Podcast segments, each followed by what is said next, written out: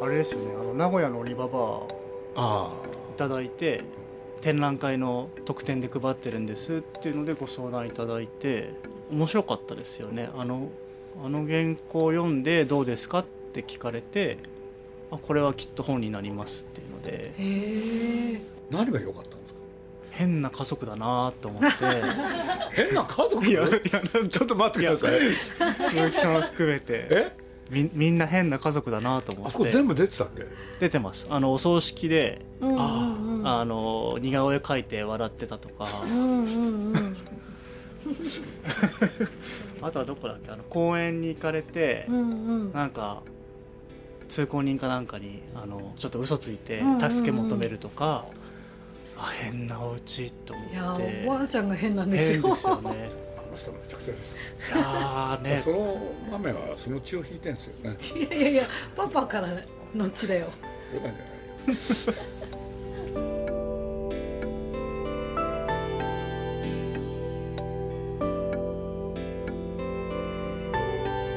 鈴木敏夫のジブリ汗まみれ。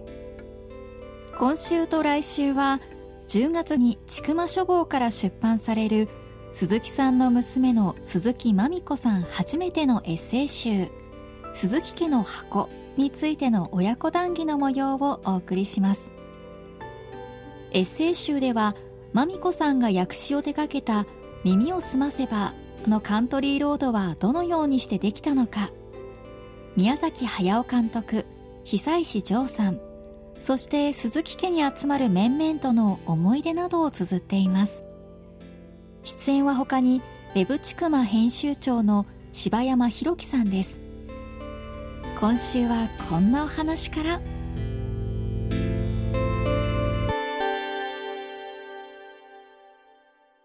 あれは鈴木さん読まれてたんですか？名古屋のリババーは。あれは読んでましたね。やっぱああいうお母さん。ああいうお母さんっていうのか。まあね。氷山の一角だよねそうそうなんだ。実際はもっと大変なんで。へえ恵比寿にだから移ってきたんですよね？そのそうですそうです。名古屋から。そうですそうです。晩年っていうかうんうその、ん。うんこの辺のやっぱ話が。いやーなんかねなんて言うんですかね。まあ普通に家族のこと書くとなんかちょっとお涙ちょうだいじゃないですけど、うんいい話に締めっぽくなるんですけど、うんうん。なんか、まあ、最後の最後までなんかわあ大変なおばあちゃんだなって思ってるっていうのが本当に大変だったんです。大変だったんでしょうけど。ねなんかあんまり読んだことないタイプの。へえあ言われてみるとそうか。僕は慣れてるから当たり前だと思ってたから,、はい。だからその面白さっていうのはね分かってるようで分かってなかったですねうー。ん。結構変わってると思いますね、だいぶ変わってますよだいぶ、ねうん、変わってると思いますうね、んなんか。なんだろうな。でもなんか菊池さんに聞いたら結構名古屋の人ってそういう感じな気がしますって言ってて。そうかな。あいつ名古屋のやつの知ってるわけじゃないよね。名古屋人っていうのがなんか変ななんかすごい合理的っていうんですかね。なんていうんですかね。うんなんかちょっとあんまり接したことのないタイプの。うーん。え名古屋人ってそうなの？もう合理的まあ合理的は合理的なんだけどうね、ん。お金にシビアっていうイメージがあるけど。へまあ一言ではね言いにくいけれど。うん。うちのおふくろがだから、まあ、今の話だと特別なのかそれとも一般的なのかっていう問題ですよね、そうです。だからあん中に確かなかった気がするんだけれどうちの親父がね先に亡くなるわけですよ、はい。でその時のことは書いてないよね、えっと家のことは書いた。うん。だけど病院、うんうんうん。亡くなる既得の時？うんうんうん。はい。とにかくまああの名古屋からおふくろがまず出てくるんですよ。でなんでかって言ったらね足が悪くなって歩けない。あそれでね親父一人じゃ面倒見れない。あはい。だから僕は本当はね2人で東京来たらって言ってたんだけど、んうん。親父が名古屋から離れるの嫌だと。うん。それでねまあおふくろだけ預かることになって、そしたらねあのそれまで歩けなかったんですよところが東京来た途端歩き出すんですよ。これで何が良かったかって言ったら恵比寿の街。大正12年生まれだから、そうそう彼女の世代にとってはねあのデパートみたいなもんで、うん。そうすると名古屋にいた時にもいろんなデパートがあってそこ行くのが好きだったんだけれど家の前にデパートがあるっつって もう大喜びで。俺でねもう毎日のようにそこへ出かける、うんうん、であやくなって本当はねちょっと関係ない話しちゃうとね、あのよくパンをね買いに行ってたんですよ。その僕一緒にまあ玉坂ね2人で行ったことがあって、そしたらまあ人それぞれにこのパンとこのパンとっつって買うじゃないですか、そう買うとね普通、まあ、お金払いますよね、そこなんですよね。おふくろがね負けなさいと そしたらお店の方がねその女性だったんだけど若い。ちょっとためらったんですよね、俺で「いや」って。そしたらなんかその奥の方になんか主人らしき方がいて、うんで僕もここら辺にいてね。でその主人と目があったんです、そしたらその主人がその彼女にね目つぶってるんですこうやって。目で合図、うんうん。で要するにね、負けろと。うんへえ これでもう忘れちゃったけれどなんだか50円だかなんか負けたんですよ、これでまあとにかくあのそのご主人はね、まあ、毎日のようにそれやってて多分その女の子がね新しかったんでしょう、うん。でまあそれはともかくそういうこともあったし、それからまあねとにかく東京へ来た、で東京来たのはいいんだけれど今度はねあのまあ元気になってそれはそれで良かったんですけれど、まあ実を言うと親父も来なきゃいけなくなった、うん。ほんでこれはまあいろんな理由があったんだけれどやっぱり2人で一緒に暮らしてて1人いなくなると、あの辛かったんでしょうね。ほんで親父がね僕にねあの怒ってきたことあるんですよ、っていうのはね最初はねおふくろだけ連れて行くって言うんでまあしょっちゅう喧嘩してたから、ね喧嘩するほどに仲がいいなんだけれどこれで親父もねせいせいしたとかって言って、ところがある日電話がかかってきてね何かなと思ったら親父がね同い年だったんですけれどいきなり僕にね「お前はねあのーまあ名前がねあのーち千鶴子っていう名前だったんだ。ち千鶴子を盗んだって言われたんですよ いやそれ本当驚いたな。俺がね本当に驚いてね、まあ、それはいいんだけれどで東京へまあ来たんですよ、で来たのはいいんだけれど今度そこからまたややこしいんですよね。これ話すと長いんだけれどとにかくね親父もおふくろもいい意見で一致してたの1個だけで。お同じ部屋に住みたくない？お互いに？うん。俺でねもういもう一つ部屋をね用意しなきゃいけないとかね、もういろんなことがあったんだけどまあいろいろあって、もうそんなにね時間かからないうちにね既得になるんですよ、まあ、心臓が悪かったんですけどおじいちゃんがね、そしたら普通ねその相方は、親ね自分の相方が既得っていうのか病院だって言ったら、普通は？お見舞いにね、はい。あの豆の原稿にもあったけど、うん。来ないわけじゃん。そう一回も行かなかったんだよね。ね行かなかったってで最後の最後豆がうん。説得したんでしょ、うんうん。うんでやっと来たんだけれどこっからなんですよ。うん。あともう少しで亡くなるっていう時普通なら、まあ枕元っていうかねうん。近くまで行ってうん。最後のっていうかね。違ってたんですよ。入らないんですよ。うん。病室の前で止まってたんでしたで豆がいくらねあの説得しても、うん。おふくろが嫌だと。うん。でなんでって言ったら死ぬんだろうと。そしたら気持ち悪いって言ったんです。よひどいよね。あれびっくりしたな。あれ書いてた？書いて気書いて持ち悪いましたっけ？書いてましたっけ？私いや気持ち悪い。どうしよう。気持ち悪いって言ったんですよ。うん。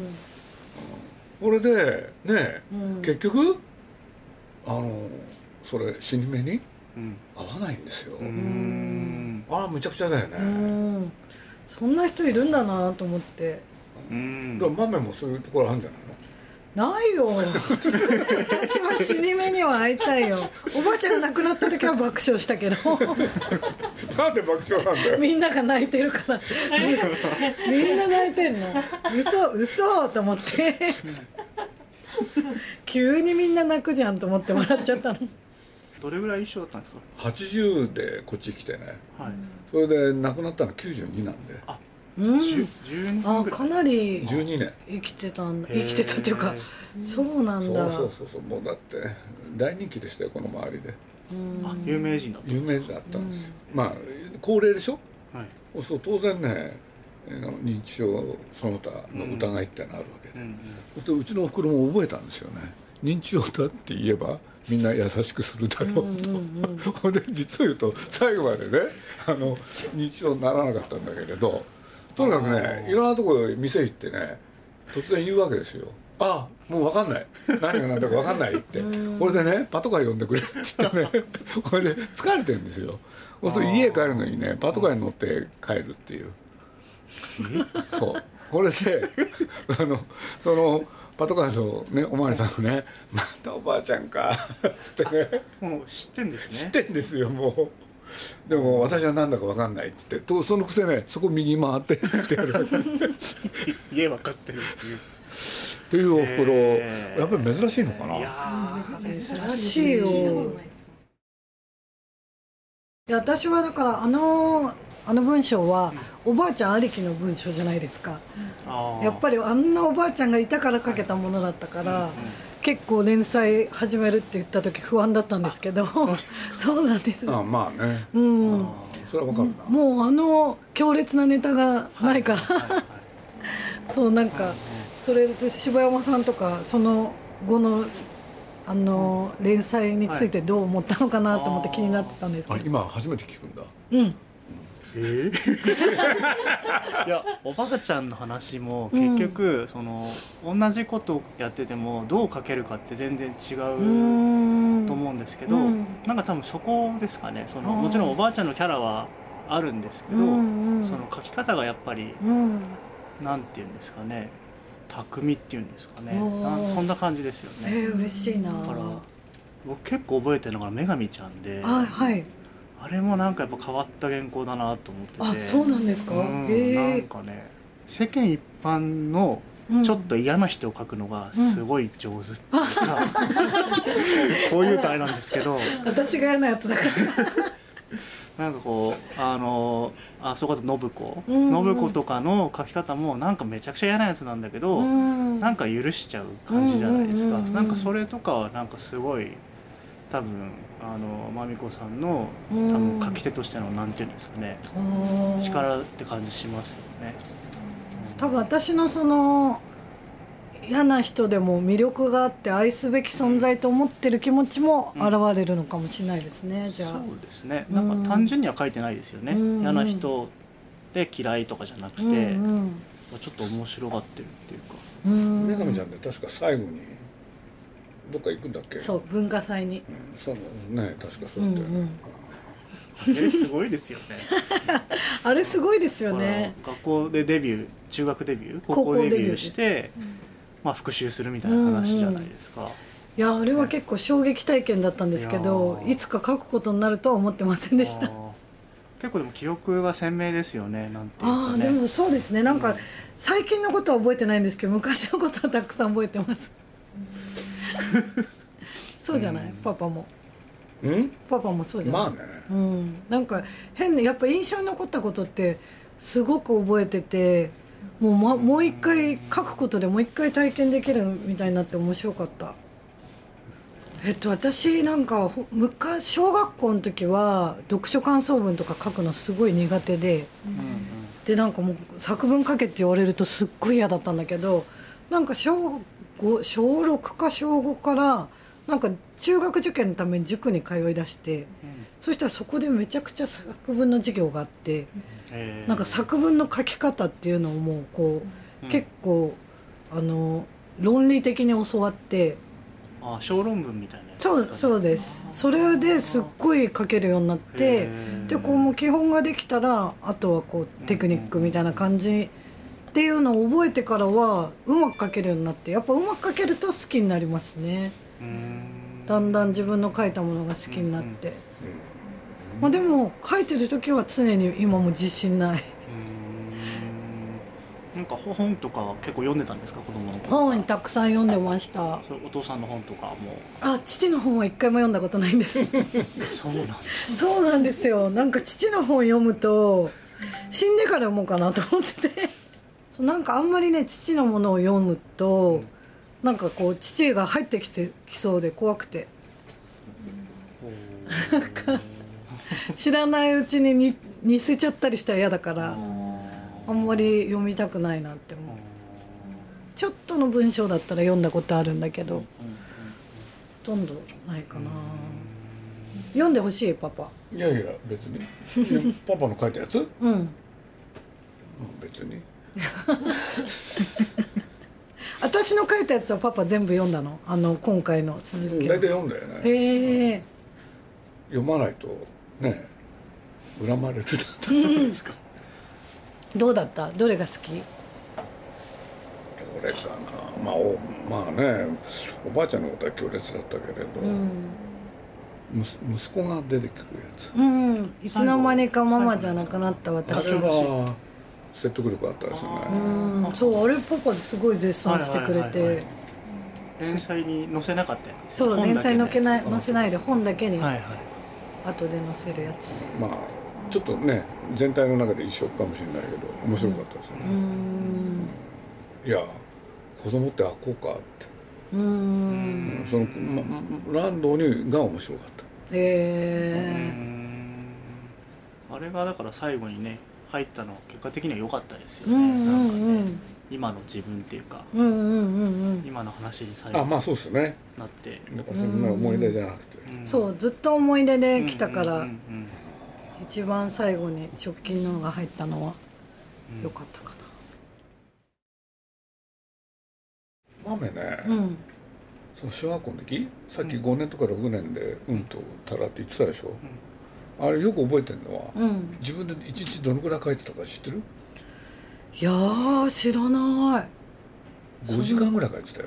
そんな書いてたかな。毎日書いてたんですよ。これでねあ好きなんだなと思って、うん。あの中身は一切ね読まなかったけどとにかくそのうち飽きるだろうと思ったら全然飽きずにずーっと書いてたの。うーん。だから多分あの書くことが苦にならないんだなうーん。それは覚えてるね。ある時からね小説を書き始めたの。あなんかそう川内有夫さんって、はい。あの幼なじみで今作家の人がいるんだけど、ドキュメンタリー作家の川内有夫さんのお家に泊まりに行った時に、彼女が自分で趣味で書いてる小説を見せてもらってえ。それに衝撃を受けて私も書きたいって思ってそうそれから小説を書き始めたの。ワープロで。そうするとなんかこの書いてるなんかこう普段ちょっと嫌なこととかがあっても書いてれば全部発散できるみたいなそういう感じになって。どどんな小説だったんですかそれ？その頃はもう少女小説みたいなやつです。一一番最初に書いたやつはでもなんか男の子が男の子に恋する話だった。八百とかそういうんじゃないんだけどなんかそうですねそうだったななんか自然と。へえそれ小学校とか中学校とか中学校ですね。へえそう。じゃあやっぱ書くのは結構なんかね、うん。好きなんでしょうねそね。そうなんだと思います。さっきの1日45時間？はい。がずーっと続いたことを覚えてるんですよ。うーん。へえでねその間友達と遊ばなかったんですよね。うーん。へえこれでまあ中学になって。うん。要するに1年2年じゃないんですよずーっと休ん僕の感覚感じで記憶で言うと34年続いてた。だかうーんら好きなんだなとは思ってた。うーん。なんかでも書くのって発散になるな。でそのうち、まあ、例のあのカントリーロードっていうので、うん。あれまあ彼女が19の時だけど宮崎駿が、まあ子供の時から彼女のこと知ってたんですよマメのこと。うん。俺でまあカントリーロードの知って本当は？宮崎が自分でやることになってて、うん。1ヶ月ぐらいごちゃごちゃしたんだけど書けなかったんですよ、いいのが、うん。まあ山のようにね書いてたけど。ほんでね僕はねいよいよまあスケジュール上、うん。もう間に合わないから。うん。皆さんにねちょっとやってもらわないと間に合わないんだって話をしたら、突然あの鈴木さんの娘に書いてもらおううん。それってさパパは娘がなんか書いてるって言ってたの？言ってない。言って一ないのに。切言わない。だから宮さんが言ったのはほんでぼ俺はねパパはねうん。それ困ったなと思ったの、うん。そういうのに巻き込むの嫌だったから、うん。でなんあのどうしてなんですかっていうのは聞いたの、うん。そしたら要するに年齢が近い人の方がね、その心情をねあの言葉にできるはずだっつって、それをね武器にしたうん。のでまたいろんなこと言うなと思ってね。というのは自分ができなくて困ってたから、あ相当困ってんだなってことは分かったんで、うん。そのきっかけになればじゃあいいかなって、でまあ、書いたものがどうなるか分からなかったけれど、そのマメにね「いやあのこういう話があるけどどうする?」って言ったらそしたらいきなりねいまだに覚えてますよ。あれあれ19歳だよね。18じゃないかな。まあそのぐらいだよ。でいきなり言ったのがね「ギャラは?」って言ったんですよ。そこれよく覚えてないんだよね。俺でえ？っと思ったんだけれどその後にねすぐねあの締め切りはって言ったんですよ。で会話したのそんだけなのよギャラと締め切りだけ。そう。俺でね迷わずやるって言ったやつですよ。だからどうするつもりなんだろうなと思ったほんでまあねそんなに長い時間を置いたわけじゃないからどうするのかなと思ったらその締め切りの日がね来ちゃったんですよ。ーうんうん。いや全然やってないんですよね、で帰ってきたとこトン捕まえてね「お前分かってる?」っつって「締め切りだよ」って言ったら「分かってるよ」って言ったんですよ。よく言うなと思ってそういうとこはねすごい記憶力あるんだよ。でね何やる何やるかと思ったらね英語の辞書ないかって言ったんです。だってね本当の訳をしなきゃいけないってやつ。だからカントリーロードの訳でこれであの辞書あるぞって言ったらそしたらね5分ぐらい一人でこちこちやってたんですよ。うん。そしたらまあこれ夜中なんですけどね5分も経たないうちにね辞書も何かもバーンってやっちゃってね「どうしたの?」っつったら「できない」っつって「まあちょっと書くから適当に」っつって。で5分で書いた適当にとか言わないであのあっという間に書いたっていうのはね。そうあそうでもカントリーロードはあっという間に書きました、ね。本当に。忘れない。一番だけは。俺でね見たんですよ僕書き上がったやつですか？そう。ほん。でね人によってその価値観違うから宮崎は何て言うか分かんなかったんだけれど、あの何らかの形で彼の刺激になると思ったの。うんうんああ宮崎さんの、うん。あで、ね、でもねダメ元だしでそんなに期待はしなかったんですよ。親として期待したら話ややこしくなるから、ーうんで見せたら宮崎がね「これで行こうよ」って。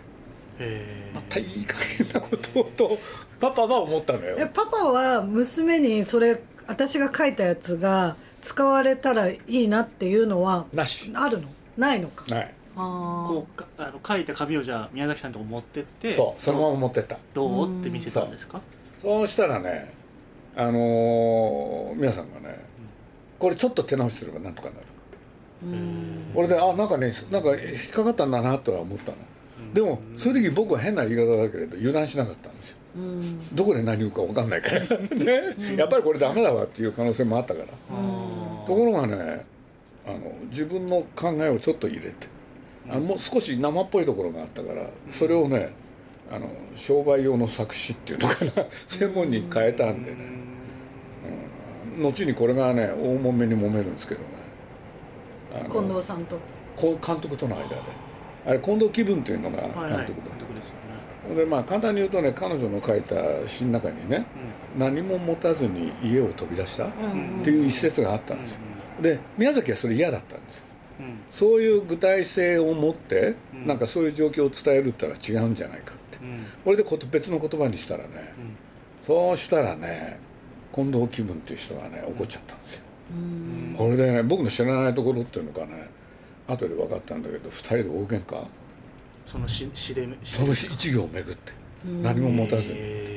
これでまあ豆の方はね強い心をうんたらで、あそこらは全然問題ないんですよ、うん。でもとにかく揉めたのはその一行だけ、うん。これでね後で分かるんですよ。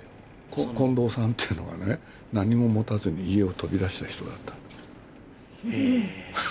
だからその一行にこだわったんだ、へところが宮崎は嫌なんですよね。そういうね生っぽいのが自分のね関係する映画の中に入るのは違うって。もっとオブラートに包みたいんですよ。ああ宮崎さん生っぽいのが嫌なんだ。そうそうそうそう。だからそうなったねへで書いたでしょ？そしたらやっぱりまあ最終的にはね娘の名前でやらざるを得なくなったから。えうん。そしたらそれを目ざとく見つけた人から、僕のところへ話が少しは来たんですよね。知ってる人は知ってたから広まっちゃったんですよ、うんうん、俺でね危険だと思ったんだそういう時僕注意深いんですよ、うんうん、こんなんでもしねなんか次で仕事が来たら、うん、仮に成功したとしても命は短いなって。